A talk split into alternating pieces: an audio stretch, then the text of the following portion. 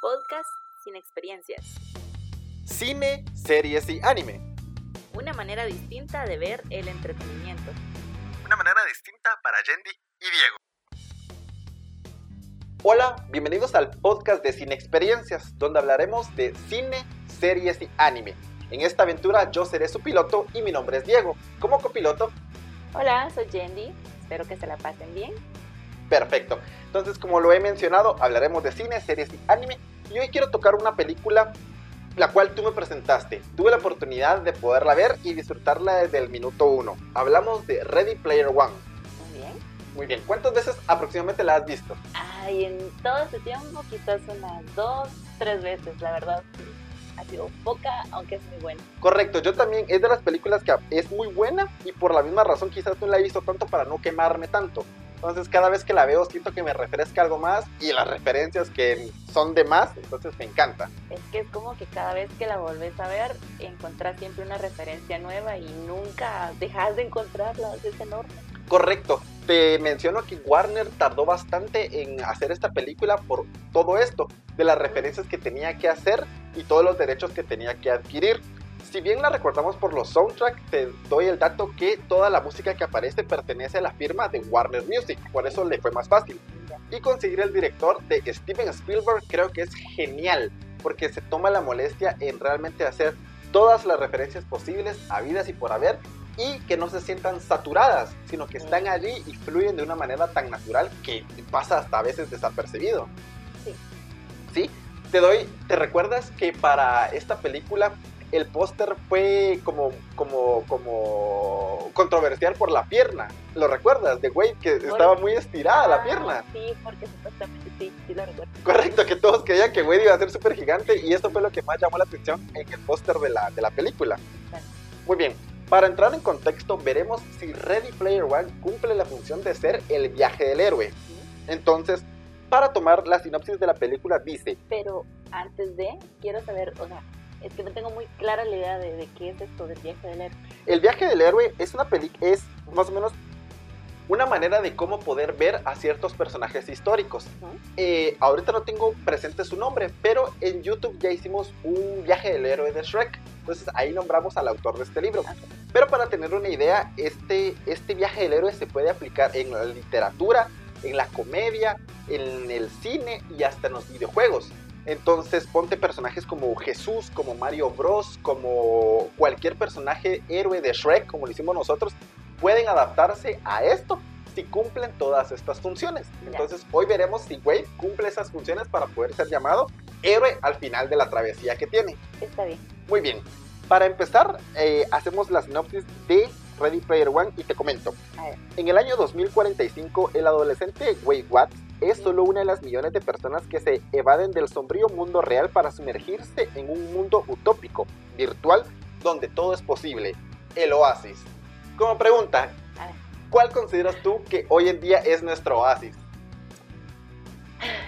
Este, siempre hablando de videojuegos, creo que eh, Fortnite. Fortnite. Correcto. Fortnite es un, es un videojuego que lo ha hecho todo, creo yo, y ha trascendido esas barreras porque recién se presentó el tráiler de Tenet en Así esta, es. en esta plataforma. Yo creo que también se han dado como conciertos. La verdad no estoy muy segura porque yo no lo juego, pero sí he escuchado que creo que han dado hasta conciertos y todo eso. Y todos los personajes que están incluidos, reciente La Casa de Papel, Los Vengadores, entonces vemos que ya Fortnite eh, rompe esquemas porque eh, no van siempre ligados a una misma casa. Toma en cuenta el tráiler de, de Tenet que pertenece a Warner Bros. y eh, Los Vengadores que son de Marvel, que ya todos bien sabemos que pertenecen a la casa del ratón. Entonces Fortnite rompe esa barrera No se unifica a una sola. Correcto. Entonces, eh, es genial. Y veremos cuál, veremos si realmente algún día Fortnite se cumple al 100% al oasis, porque en la película todos encuentran ese, ese- esa salida de su realidad en Fortnite. Perdón, en Oasis. Estoy tan sumergido. Pero bueno, para empezar, en el viaje del héroe existe un llamado a la aventura. Para ti, ¿en qué momento en la película se hace el llamado a la aventura? Para mí creo que es en el momento en el que el fundador de Oasis decide heredar prácticamente toda la compañía.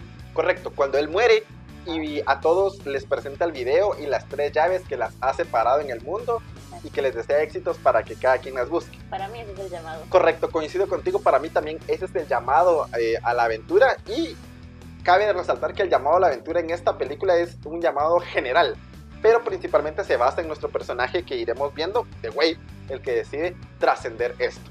El siguiente paso es la ayuda sobrenatural o el guardián del umbral. ¿Cuál para ti de la película cumple el personaje este, este papel, el, el ayudante sobrenatural? Mm, yo creería que el mismo fundador, porque es el que te va diciendo más o menos qué es lo que tienes que hacer para encontrar las llaves. Sí, fíjate que también porque están sus, sus como bio, bio, videografías son como memorias, por decirlo Correcto. así. sus memorias en donde las personas pueden acercar, acercarse y encontrar ciertas pistas. Entonces, ese podría ser el, el- el ayudante sobrenatural. Luego de esto tenemos el comienzo de la transformación. Y aquí es donde se encuentra el héroe, al ayudante o al mentor. Para ti, el ayudante o el mentor, ¿quién cumple esta función? Seguiría siendo el mismo. ¿Seguiría siendo el mismo? Yo Sí. creo que aquí el ayudante o mentor ya es el mayordomo, el que está dentro de la biblioteca que le regala la moneda de vida a nuestro Mm, personaje. Sí, cierto. Él podría ser el ayudante o mentor porque, quiero o no, hace que Wade cumpla esa, esa función y cuando Wade dice retrocede, retrocede y se da cuenta de eh, ir hacia atrás, hacia sí, atrás. sí, tenés razón, él es. Ajá, entonces él podría ser. Luego vienen los retos y las tentaciones a la cual nuestro héroe se ve sumergido. Para ti, ¿cuáles son los retos o tentaciones de Wade en la película? Mm, De Wade, una tentación podría ser cuando el malo, por decirlo así, El antagonista de la historia. el antagonista viene y le dice que, que le compra la llave o lo contrata y trabaje para él y que le va a solventar todas las deudas. Esa sería una de las tentaciones, tomando en cuenta cómo inicia la vida de Wade. Sí, correcto, de que Wade vive en unos suburbios, realmente eh, se ve que, que, que Wade es escaso el espacio de vivienda y vive de una manera muy mala. Entonces, esta oportunidad económica que el antagonista le presenta por la primera llave es una gran tentación, que Wade logra lidar muy bien porque le dice que no. Y la sostiene porque recordemos que durante la película el malo llega al punto de destruir la casa y todo el vecindario de Wade. Entonces no se quebranta. Luego de esto tenemos el abismo, muerte o renacimiento. ¿En qué momento para ti el personaje realmente cae en una muerte y tiene que renacer? recordando la película, creo que en el momento de que el antagonista viene y destruye la casa donde él, en donde él vive, porque prácticamente lo deja en la calle, entonces ahí es donde él tiene que ver qué hacer y renace con los amigos de la... ¿Cómo se llama? Artemis. Ajá, de Artemis. Correcto, sí, ya Wade para este punto ya tiene a sus compañeros, a H, que el, el cual siempre lo ha ayudado, a Da- eh, Dai- Daito, Daito y So, Sho o. So, ajá, Sho o So, como lo querramos ver, ya, ya están con ellos haciendo esta travesía. Y a Artemis, que realmente recordemos que es como que su, su, su cliché romántico. Sí, Siempre. es que toda película tiene que tener un cliché. Correcto, sí, es como que la gran motivación también para que el, el personaje siga creciendo y siga desarrollándose. Entonces sí, en esta muerte cuando realmente le quitan el... lo quieren matar en el juego y no pasa allí, siento que también en ese momento es la muerte y renacimiento de Wade para poder eh, seguir el camino del héroe. Luego viene la transformación. ¿Qué podría ser la transformación para ti de, de Wade? Porque ya a este punto ha encontrado la llave número uno, que recor- recordemos que es manejando hacia atrás. Esa es la llave número uno, manejando hacia atrás, que era la primera prueba. La prueba número dos, ¿recuerdas cuál es? Mm, Es la del el salto. El salto. Correcto, es cuando la gran referencia a el... eh, de eh, ay, se me fue, a la gran referencia del hotel donde está Jack Nicholson y... Ay, sí, es lo de las gemelitas. Correcto, correcto, esta película de terror que ha trascendido bastante. da risa porque que no quiero fallar, El Sí, El Resplandor, realmente eh, una película de terror y como dijimos al principio, las referencias están siempre allí. Entonces, esa es la segunda prueba. Cuando demuestran que en el resplandor nunca hubo zombies. Ajá. Entonces, luego de eso, el baile que, El baile. que, que se hace y el salto como de fe, que también eh, podríamos con el tiempo decir que es una gran, no referencia, porque en su momento Spider-Man eh, Multiuniversos no existía. Lo que sucede con el salto de fe, creo yo, de que no es primera vez que se menciona en una película, sino que normalmente si te vas tiempo atrás lo puedes encontrar en X serie, en X película, incluso en X caricatura, Ujú. porque siempre es como una referencia muy latente, no sé si... Sí, sí, también e- ese salto, el, el- el abandonar esa zona de confort y dar el salto, el salto de fe que a todos que se nos viene ahorita a la memoria gracias a Spider-Man. Exacto. Entonces, esa es la segunda prueba. Y la tercera, ¿la recuerdas? La tercera llave, Es cuando estás jugando este... el juego con el easter egg. ¿No es un pinball? No recuerdo. Eh, sí, cuando están haciendo toda la prueba porque el que gana o pierde se congela. Sí, Entonces están tratando de encontrar el primer easter egg de la historia de los videojuegos. sí. Entonces, eh, sí, eh, la transformación o expiración es en ese momento como lo mencionabas, cuando él encuentra que realmente eh, sus compañeros están con él y ya van jugando dentro de la minivan porque siguen manejando y hay quienes ya se han sacrificado. Exacto. Para mí, uno de los mejores momentos de la película es cuando Wade hace el llamado general y convoca a toda la comunidad de Oasis a unirse a la batalla para poder librar y hacer bien. Y la referencia cuando agarra la, videocas- la, la videocasetera en ese momento, eleva sus manos y suena de Twisted Sister. Es genial el momento. Y cómo aparecen varios personajes. ¿Cuáles son los que más recuerdas? Tengo presente mucho a Sonic, Ajá. el gigante de hierro, por supuesto. Genial. Em, Ay, no sé. todos- ¿Ghidorah? todos también. Ghidorah, eh, Godzilla, pero mecánico, que tú me, me, Godzilla. Ah, sí, son buenísimas. El, el carro que, que Wade siempre maneja, que es el de volver al futuro. Ah, sí. Aparece el Batimóvil, aparecen las tortugas ninja. Sí, sí, sí. Entonces es genial. Y cuando eh, H, que ya descubrimos que es mujer, va manejando, va viendo cómo todos en el mundo real están peleando. Eso también es genial porque todos con sus, con, con sus, con sus videojuegos internos es realmente genial. Entonces eso, la transformación, expiración. Y por último podemos decir el regreso. Para ti ya el personaje ha muerto, entonces tiene que volver. Tiene que volver al mundo al cual pertenece y poder demostrar que ha cumplido el viaje del héroe. ¿En qué momento para ti Wade regresa con toda la sabiduría y aventura que ya adquirió para hacer de este mundo algo distinto? Em, después que habla con el fundador, no recuerdo cuál es el nombre del fundador. Sí, el nombre del fundador. Si quieres, dilo. Yo ahorita mismo me pongo a buscarlo para tener el nombre. El, bueno, este, en este caso sería cuando ellos dos vienen y, y el fundador, entre comillas, Ujú. les está como que explicando sobre cómo fue su vida, de, de qué o sea, de que prácticamente le está entregando el, el oasis y de que puede hacer lo que quiera con él, si quiere lo puede destruir, si no, no. Entonces ahí considero yo que él ya tiene la enseñanza de venir y decir, no, esa está bien porque, pues, o sea, todos tienen una buena vida dentro del oasis, pero también está bien tenerla fuera. Correcto.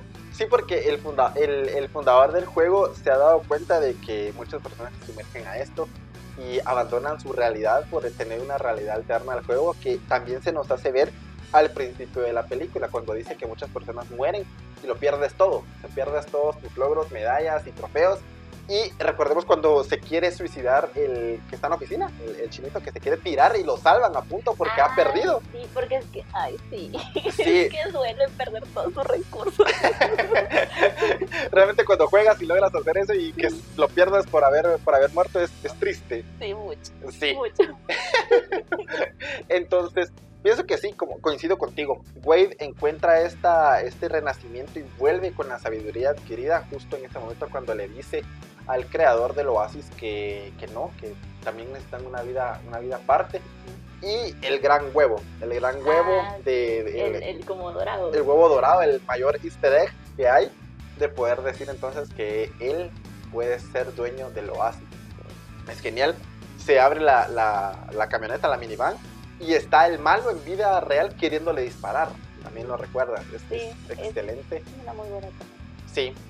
Realmente, eh, entonces, para concluir, porque hemos hecho esto de una manera muy, muy rápida y muy bonita, porque es, es conciso. O sea, realmente Ready Player One cumple todas las travesías del viaje del héroe.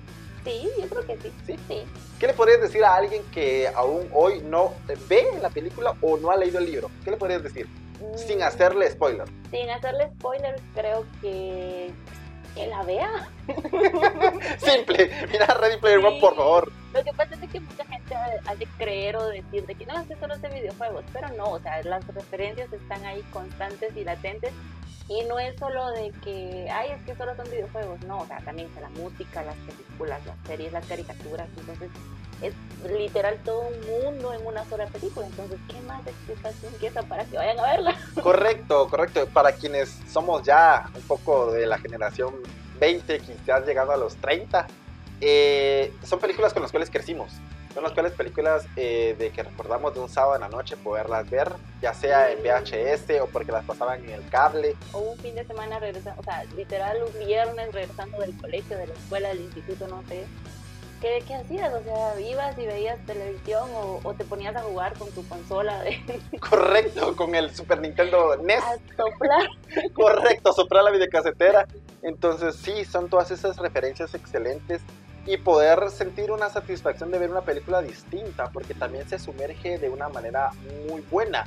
Eh, hay muchas películas que, que, nos presentan mundos distintos de los cuales siempre quisimos pertenecer te digo, siempre eh, cada uno de septiembre estar esperando que viniera mi carta de Howard. Sí. Este, realmente visitar, como lo dijimos al principio de Charlie, la fábrica de chocolates, que me saliera en un... En un una barra de chocolate, tu boleto dorado. Exacto. Eh, y también poder eh, tener el oasis, poder tener el oasis y como mencionábamos, Fortnite, poderlo, poderlo sumergir. Yo te digo, en lo particular, soy muy poco de videojuegos. Te, te confieso y le confieso a las personas que nos escuchan que soy muy poco de videojuegos porque no se me da. O sea, soy muy malo, muy malo en realidad. Depende, tampoco soy muy fuerte. Pero, por ejemplo, Fortnite no, no me llama. O sea, no me hace el llamado. no tienes el llamado a la aventura de Fortnite.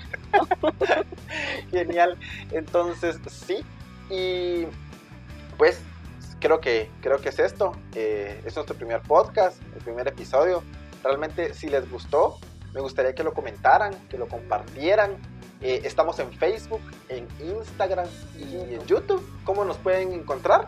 Como sin experiencias. Correcto, nos encuentran como sin experiencias. Eh, si no sales GT, porque somos de Guatemala para las personas que nos escuchan lejos de o afuera de nuestras fronteras. Somos de Guatemala, y estamos eh, llevando este podcast para ver las películas de una manera distinta, para ver esas, esas curiosidades. Y habrá mucho que decir más de estas películas. Esperemos en un segundo episodio también estaremos hablando. Eh, como ya tenemos preparados, eh, vamos a irles dando pistas durante la semana. Como bien lo dijimos, conéctense a las redes porque estamos lanzando cuáles son nuestros siguientes programas. Lanzamos un día antes, siempre la previa, para que más o menos vayan teniendo una idea.